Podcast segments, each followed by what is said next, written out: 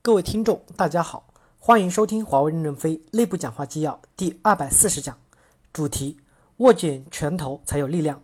任正非在企业业务座谈会上的讲话。本文刊发于二零一四年一月二十九日。接上文第七部分，在薪酬包范围内可以灵活的设计激励制度，鼓励好儿女上战场。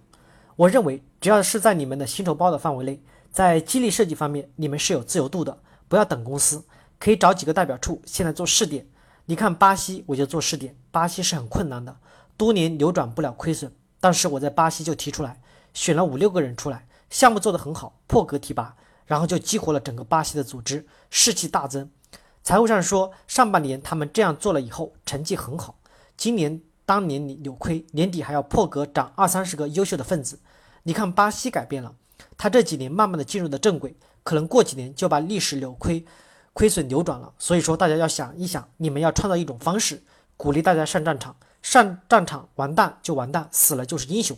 爹妈享福了，不死就是将军。爹妈也享福了，就是胆小鬼也可以回家，能和老婆天天在一起也很幸福。你看哪一条路都是好路啊，没有自古华山一条路的事情。你们认为人力资源可以多条路走，只要能激活组织，只要能产生价值。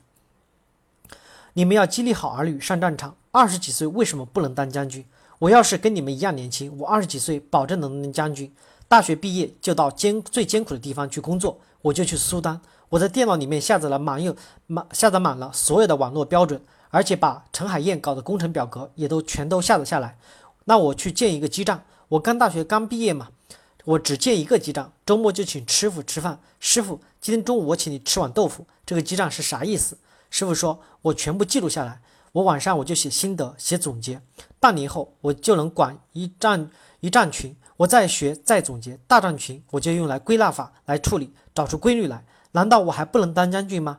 当军长和连长没有本质区别，只要当过连长的人一定能当将军，但是没有当过连长，直接从参谋下去当个团长的人一辈子当不了军长。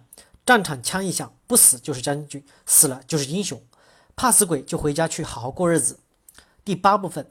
吸引优秀人才，团结一切可以团结的力量，这是我们走向未来成功的保证。美国为什么强？美国为什么成功呢？